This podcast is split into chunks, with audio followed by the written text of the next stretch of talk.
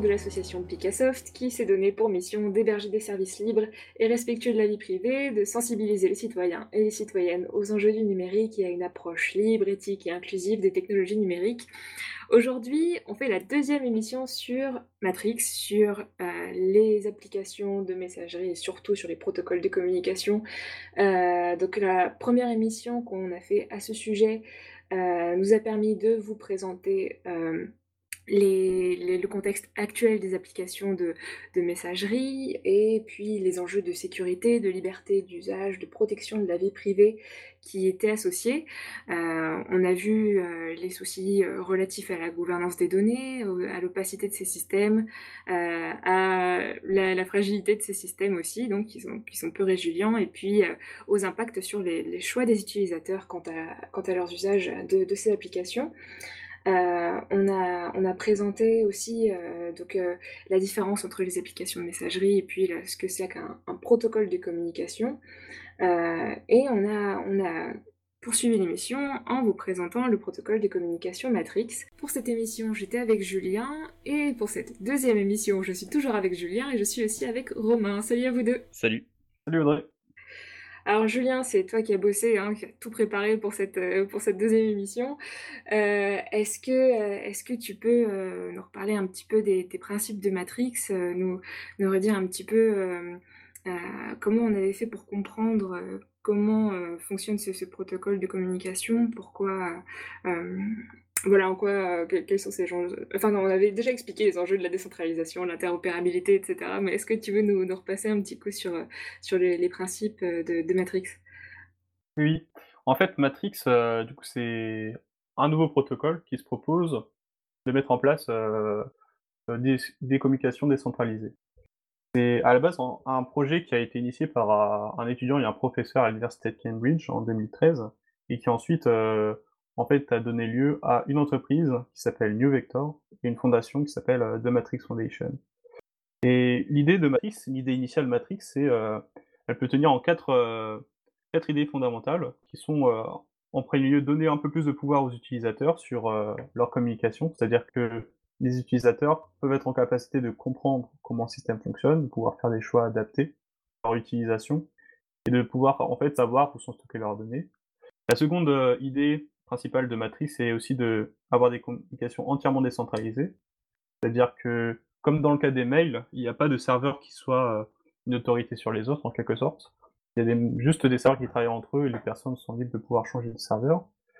Ensuite, ça doit être un format qui un protocole qui se veut ouvert, c'est-à-dire que les personnes peuvent proposer de nouvelles euh, fonctionnalités ou implémentations, ou plutôt spécifications du protocole, peuvent créer leur propre implémentation euh, de clients et de serveurs et peuvent ensuite euh, avoir un serveur qui, euh, qui est fédéré avec les autres serveurs.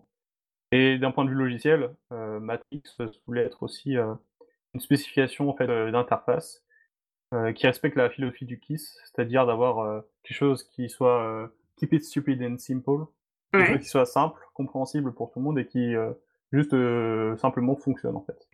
D'accord, d'accord. Donc on va essayer de rendre ça euh, particulièrement compréhensible pour tout le monde en expliquant un petit peu plus les détails techniques de Matrix, de comprendre un petit peu mieux comment ça fonctionne, euh, comment on commence à, l'utiliser, etc. mais avant ça, on va faire un, petit état des lieux de l'utilisation de Matrix, voir que c'est déjà pas mal utilisé. Romain, est-ce que est-ce que tu as quelques données à nous donner là-dessus? Alors, si on voulait résumer Matrix en quelques chiffres, euh, donc euh, on va essayer de faire ça. C'est déjà un projet assez jeune, puisqu'il a été initié en septembre 2014 à l'université de Cambridge par Matthew Hodgson. Euh, désolé pour la prononciation.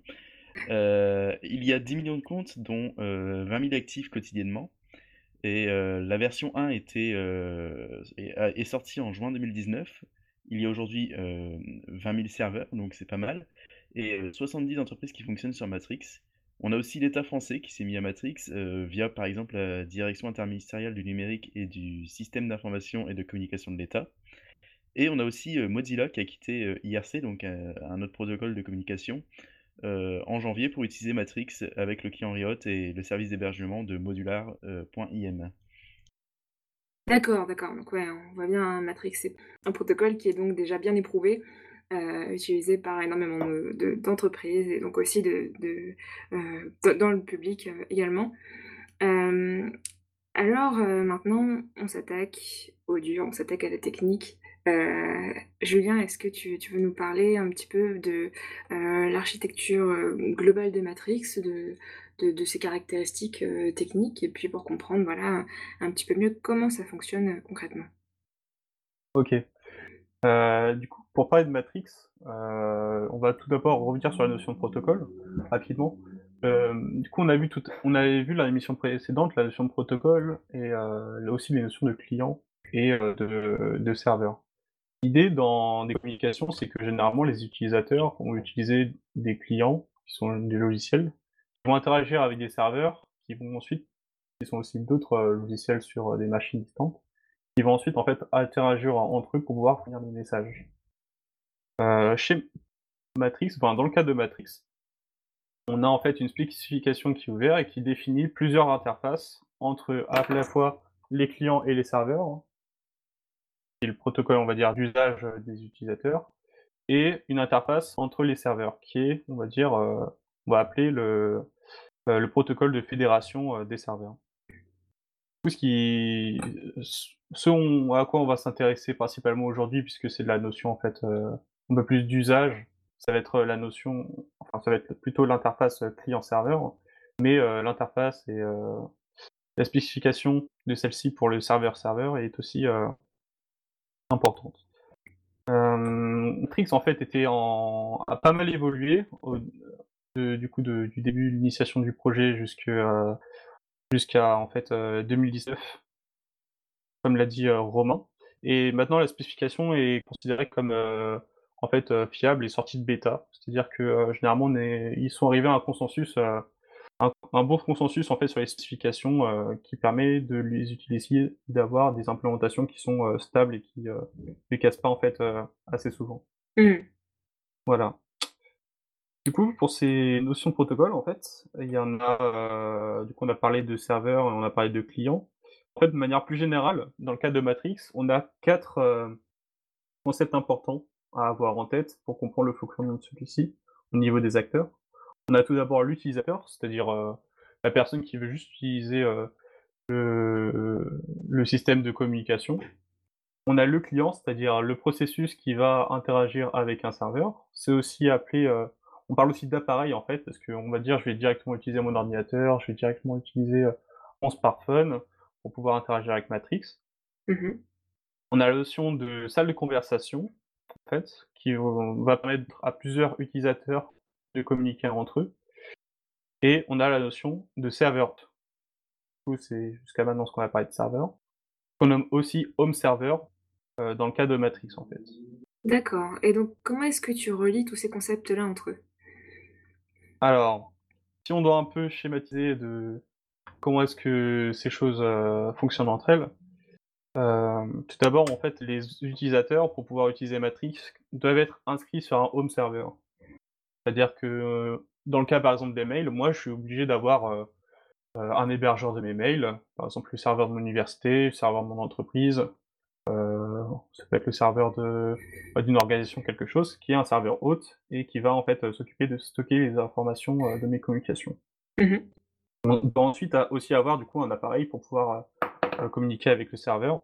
On peut en avoir plusieurs et heu, cet appareil-là va être important aussi dans qu'on va avoir dans la suite pour, heu, les communications et en fait, c'est à peu près tout. On n'a rien besoin de plus, heu, parce que les utilisateurs en fait, ils vont interagir avec le serveur et les serveurs en fait vont interagir entre eux, d'un point de vue de l'usage, on a juste besoin d'avoir ça, fonctionnement. Ça, c'est un aperçu très haut niveau de, ce qu'on a besoin Savoir, c'est-à-dire pas tellement pas forcément tellement plus d'un point de vue usage que, heu, une application comme WhatsApp, heu, on a un appareil, on a une application, dans le cas c'est un client qu'on peut choisir et on interagit avec le reste du monde, heu heu, en envoyant des messages. D'accord et donc l'envoi de ces messages-là donc va passer donc si on prend, comme d'hab Alice et Bob, heu, un message qui sera envoyé d'Alice à Bob va passer donc donc Alice va utiliser son son client, heu, pour interagir avec son serveur hôte, enfin le serveur hôte sur lequel elle est, inscrite. son message va ensuite transiter vers leur serveur, le serveur hôte de, de Bob, qui va recevoir le message d'Alice via son propre client, Bob. C'est ça? À peu près l'idée en gros C'est ça. En fait, l'idée c'est que s'il y a deux personnes qui communiquent ensemble, ces personnes-là ne sont pas forcément obligées d'être sur le même serveur. Si j'envoie un, par exemple dans le cas des mails, si j'envoie un mail à, un collaborateur, enfin quelqu'un qui travaille ailleurs, on n'est pas obligé d'être dans la même entreprise, d'être sur le même serveur. L'idée c'est que on envoie un message en fait à, quelqu'un euh, via euh, les serveurs et les messages sont stockés sur les serveurs respectifs, euh, les serveurs respectifs des correspondants. D'accord, OK. Et, et c'est sécurisé tout ça? En fait, c'est c'est sécurisé. L'idée de, de Matrix, en fait, c'est de reposer sur l'existant, c'est-à-dire que là où les mails ont leur propre protocole, leur propre spécification, et sont, euh, pour entrer un peu dans le détail, sont en fait dans des pour la septième couche du modèle OSI, c'est-à-dire vraiment la couche applicative. Matrix, en fait, va se reposer sur un protocole qui est le protocole de, euh, protocole euh, du web qui s'appelle HTTP, et plus précisément sur HTTPS, version sécurisée et plus récente, maintenant utilisée euh, du protocole, pouvoir en fait euh, transiter, euh, faire transiter les messages de serveur en serveur. L'idée c'est que quand on envoie un message en fait, avec par exemple j'envoie un message ou Alice envoie un message avec son smartphone à Bob, Alice va tout d'abord en fait avec son alors ça c'est de manière transparente, Alice va pas la faire mais le message d'Alice va être chiffré grâce à l'appareil d'Alice euh, avant d'être envoyé au serveur hôte. Ensuite, son serveur hôte va s'occuper de stocker le message, du coup, qui est chiffré, qui n'est pas lisible euh, par, par exemple, l'hébergeur, mmh sur le serveur. Va ensuite l'envoyer en fait à l'autre serveur grâce à, HTTPS et tous les, toute la couche applicative qui existe euh, en fait d'internet. C'est un simple message qui va être envoyé, juste une requête en fait comme une requête qu'on pourrait faire pour accéder à un site. Le message va être reçu par le serveur euh, hôte de Bob.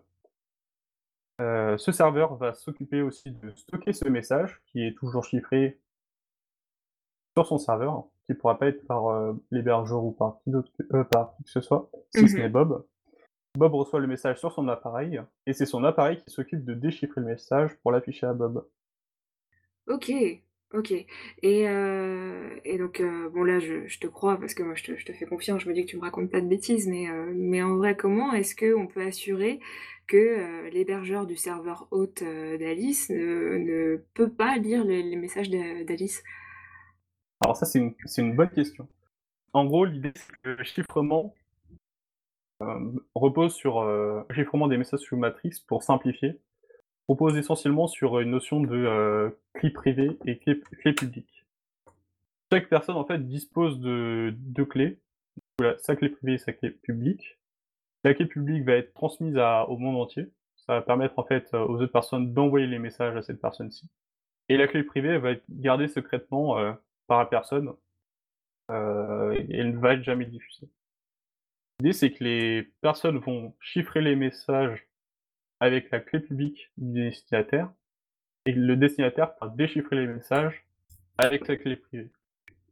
Ainsi, en fait, n'importe qui peut euh, envoyer un message à n'importe quelle autre personne en étant sûr que en fait, ça, cette personne-là euh, est la seule personne qui puisse déchiffrer le message. OK, d'accord. Euh, alors c'est vrai que c'est, euh, des notions qui sont pas évidentes à expliquer comme ça à la radio, sans schéma, sans sans plus d'aide visuelle que ça, parce que c'est assez complexe, mais tu as quand même, euh, expliqué clairement. Je pense qu'on on mettra des liens, éventuellement sur, après sur le site de la radio avec, des ressources qu'on a chez Picassoft, qui permettent de, de de bien comprendre clairement ces notions-là avec, des schémas, des BD. Je pense à GPGX par exemple, on mettra ça, mais mais en effet, ouais, c'est ce que tu expliques c'est euh, euh, que la sécurité, donc le chiffrement, est bien assuré de bout en bout grâce à ce système de, clés euh, publiques et privées entre les utilisateurs, et donc que les, serveurs, donc les intermédiaires, ne peuvent pas, ne peuvent absolument pas voir le, contenu des messages qui sont échangés. Donc, qu'est-ce qui différencie Matrix des autres clients serveurs qui utilisent le chiffrement? Alors, c'est une bonne question. Euh, par exemple, dans du coup, Matrix, c'est pas forcément quelque chose qui est nouveau dans l'idée de des, des communications. Euh, il y a quelque chose qui a été euh, qui est devenu assez populaire au cours du temps qui s'appelle les, le chiffrement des mails, par exemple, dans le cas.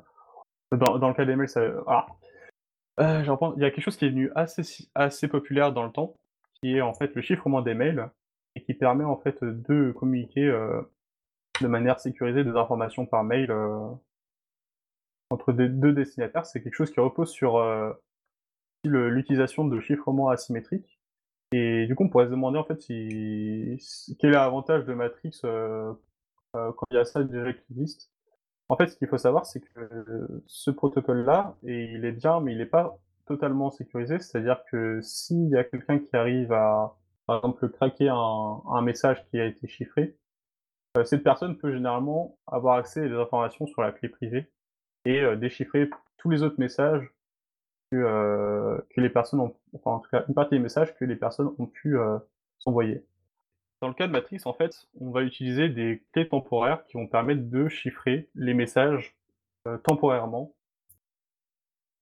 Ouais, Ah, c'est-à-dire que ça, ça- ce sont des, des c'est pas comme les, les clés euh, publiques et privées qui, euh, elles, sont permanentes et qui ne changent jamais. Là, ça va être des, des mécanismes de chiffrement qui euh, vont être valides sur des petites périodes de temps et donc ça, ça, ça apporte une sécurité en plus.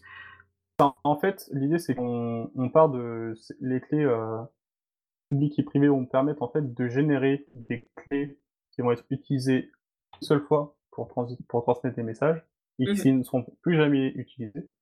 D'accord. Et dans ce mécanisme-là, en fait, si un message est corrompu ou si on arrive à en quelque sorte craquer une clé, on ne pourra pas en fait euh, derrière euh, obtenir les autres clés qui permettent de euh, déchiffrer les messages. L'idée, c'est qu'on a un mécanisme qui est bien plus complexe de génération de clés et puis de synchronisation euh, de réception de messages qui euh, permet en fait d'avoir des, des, des, euh, un système qui soit euh, plus sécurisé au niveau des communications et du chiffrement. En gros, on a un espèce d'empilement de, de clés euh, qui restent, quoi, et euh, de, de, de clés uniques. C'est un truc, euh, un truc comme ça. C'est ça. En fait, l'idée, c'est que on a une clé, euh, par exemple, une clé unique, euh, enfin, une clé qui va être à utilisation en quelque sorte unique, qui va être générée, qui va chiffrer un message, et que le message est reçu par le destinataire. Ce message, en fait, va déclencher, en quelque sorte, la génération d'une autre clé pour euh, la personne qui va euh, l'utiliser pour envoyer un message. Et à chaque fois, en fait, on a un mécanisme qui garantit que euh, ces clés-là sont nou- nouvellement créées et ne peuvent pas être ne peuvent pas être en fait euh, reforgées Mhm. euh, au cours du temps et euh, ne peuvent pas en fait et les messages en fait ne- s'ils sont s'ils sont craqués ne permettent pas de craquer ensuite euh, en cascade les messages qui ont été envoyés avant et les messages qui seront envoyés ensuite.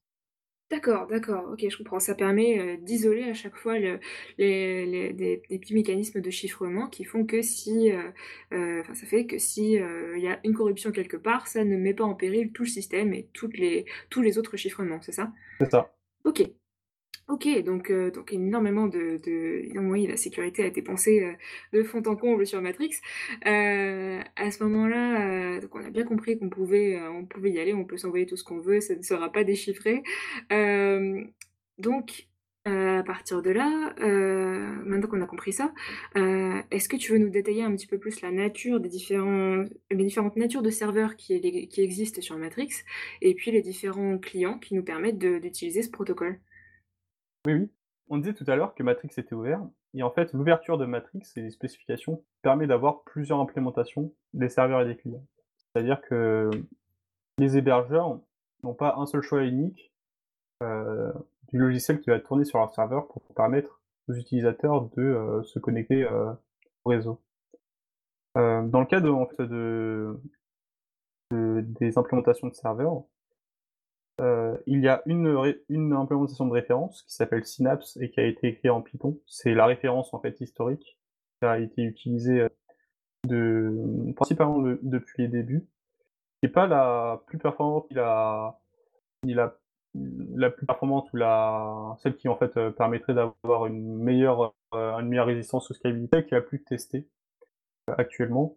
Il faut savoir qu'il y en a d'autres qui sont en train d'être créés. Je crois qu'il y en a par exemple, il y a pas mal de gens qui s'intéressent à à développer des implémentations en Rust parce que c'est un langage qui est relativement, heu, qui est assez bas niveau et qui, heu, est aussi assez performant. Mmh Et pour ça, en fait, il y a des du coup, des choses qui s'appellent des SDK, qui sont en fait, en quelque sorte, des kits d'aide de développement pour permettre aux personnes, heu, qui sont écrits, en fait, en différents langages, permettre aux personnes de réaliser leur propre implémentation de serveur.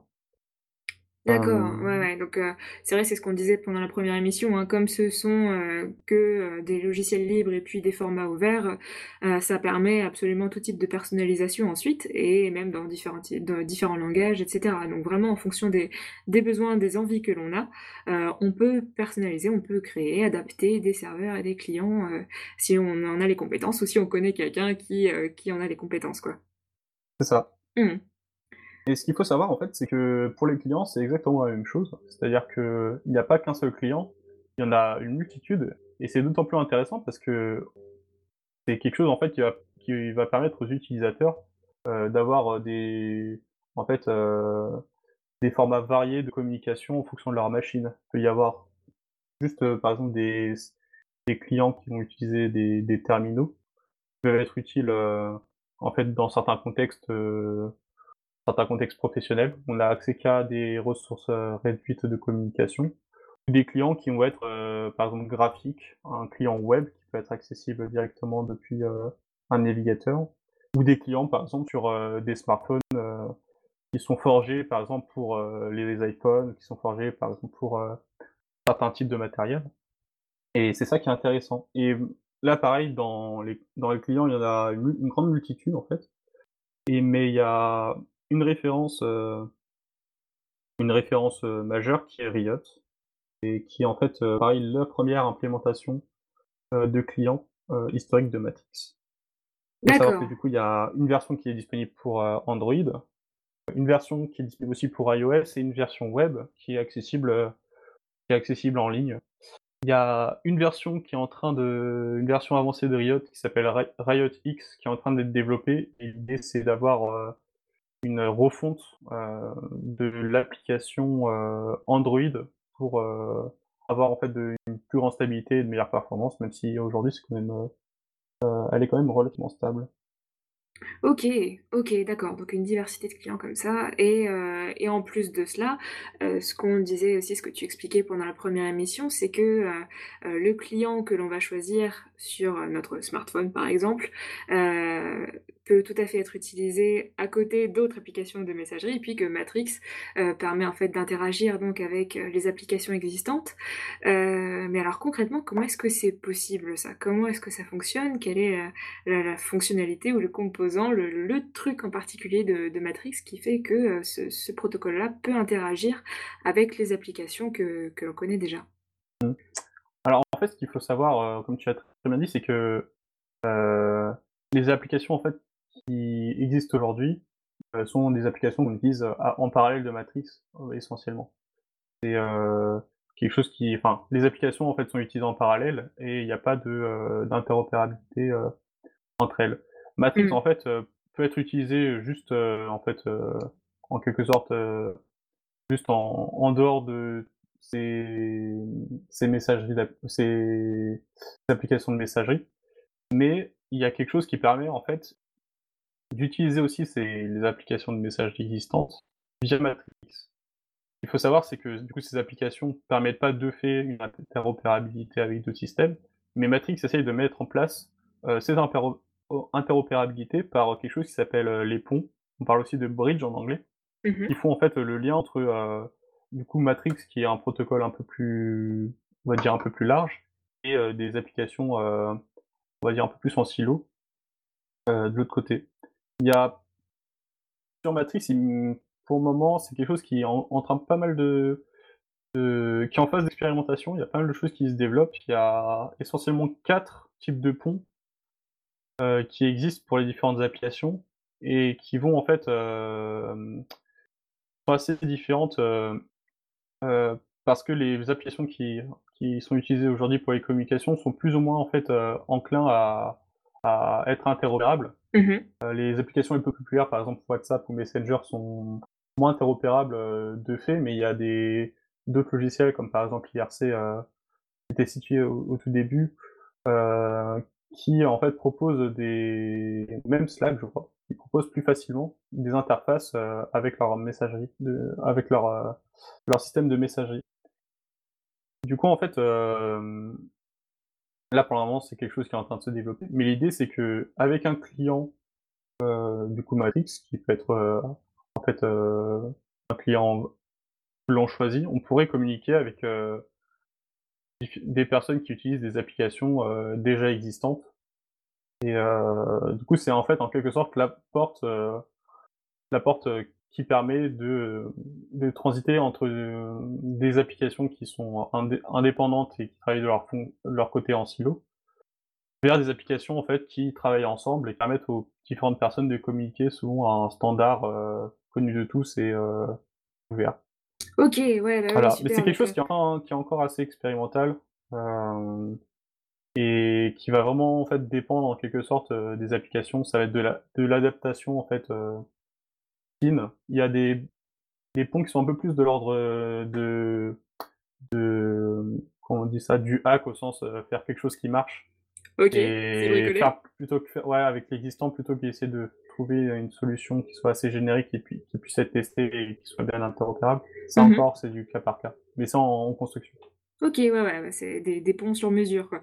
Mais, heu, Ça. mais donc si j'ai bien compris, en fait, heu, ouais, tout à l'heure je me trompais quand je disais, heu heu, qu'on pouvait avoir, un client Matrix, d'installer sur notre smartphone en à côté de toutes les autres applications. En fait, l'objectif de ça, justement, c'est d'avoir, bah, enfin, d'avoir un client Matrix d'installer et puis de ne pas avoir besoin d'avoir toutes les autres applications, d'installer sur le téléphone puisque via ce client Matrix, on peut utiliser Heu, par le biais des de donc des des bridges, des ponts dont tu parles, on peut, heu, utiliser les autres applications, de dont tu parlais donc hein et on est on n'est plus obligé d'avoir toutes les applications installées sur le téléphone pour pouvoir communiquer avec les personnes qui ont installé ces applications-là, mais on peut utiliser le client, de Matrix, justement pour toujours être, en mesure de parler avec les personnes qui utilisent, donc une diversité d'applications.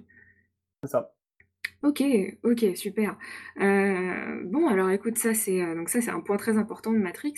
Hem, j'en oublie un, il nous reste, une dernière chose à voir, par rapport au concept de message sur Matrix. Alors comment est-ce que co comment est-ce que tu veux nous aborder ça? Je te laisse dire, le mot important pour dire que les messages sur Matrix c'est plus que des messages, c'est ça?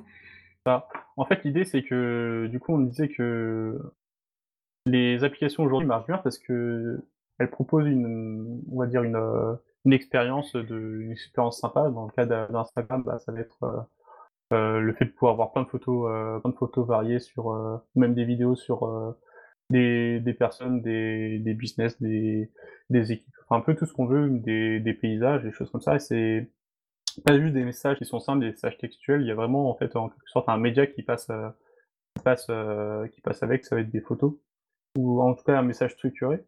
Et en fait, dans le cas de Matrix, la majorité des messages qu'on s'envoie, sont essentiellement des messages textuels.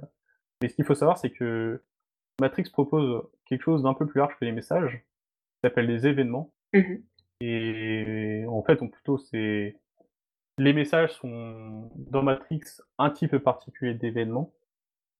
Et hem, Matrix en fait laisse au choix laisse le choix en fait de, heu, la création de nouveaux événements, heu, pour, heu pour, les interactions entre, entre les utilisateurs. C'est-à-dire que Matrix, en fait, propose minimalement des types de messages et des types d'événements pour, faire fonctionner le protocole, mais laisse derrière la place, en fait, aux personnes, si elles ont envie, de créer leur propre type d'événement pour pouvoir créer, en fait, leurs propres applications. C'est-à-dire que jusqu'à maintenant, en fait, on peut envoyer des des simples messages de texte, mais on pourrait essayer de on pourrait se dire, en fait, on va construire un typiquement, à la place de juste une application de messagerie, on pourrait construire en quelque sorte un espèce d'Instagram, heu, décentralisé sur Matrix, où pour cela on définit un nouvel événement qui est, heu, par exemple, un événement avec, heu, des photos avec des filtres, des hashtags qui sont attachés, pour avoir en fait à peu près la même expérience qu'on a avec Instagram, et en fait dans un protocole qui soit ouvert. Ça, c'est par exemple quelque chose qui est possible avec Matrix. Et c'est quelque chose qui est intéressant parce que généralement, les solutions qu'on avait jusqu'à là, qui étaient alternatives, en fait, proposaient pas aussi d'avoir cette expérience intéressante que, que fournissent les applications, les applications que l'on connaît aujourd'hui, en fait. Et ça, c'est encore aussi quelque chose qui est, mentionné dans la, dans la spécification, mais je suis pas sûr que ça soit quelque chose encore que, qui a été exploré en, en détail.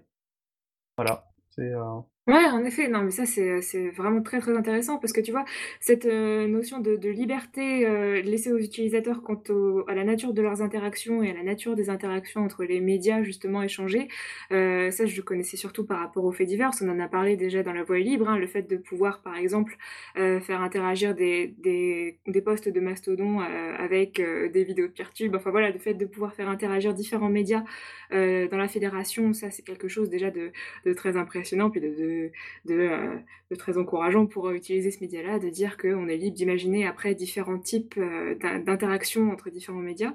Et donc ça, ça existe aussi sur Matrix, justement, où euh, on s'est dit, bon, bah, euh, on sait qu'on a la possibilité de créer des événements, donc tout type d'interaction que l'on peut imaginer, euh, et donc pas que des messages textuels. Et ça, c'est euh, ouais, une super piste. Donc après, là, l'idée, c'est de dire, ben, selon ce que vous pouvez imaginer comme interaction, comme événement, eh bien, implémentez-le, puisqu'en plus, c'est possible, c'est en libre, c'est en format ouvert, donc, donc la portée est ouverte.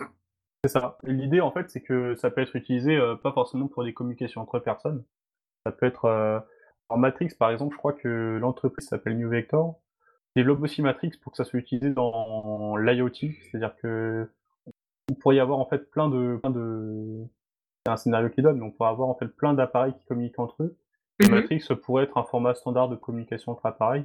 Et dans certains cas, par exemple, s'il y a des appareils euh, euh, qui communiquent des informations sur un certain format, bah, il pourrait spécifier un, en fait, un nouveau type d'événement pour que ces appareils puissent marcher entre eux sur euh, Matrix en fait. L'idée c'est vraiment qu'il y a en quelque sorte une brique commune avec des messages simples textuels. Et derrière, si les gens veulent faire euh, en quelque sorte un format qui leur, euh, qui leur est propre, qui leur convient pour leur application, ils peuvent en fait. Il faut juste qu'ils aient des, des, des clients qui permettent en fait d'afficher cette information sous la bonne forme.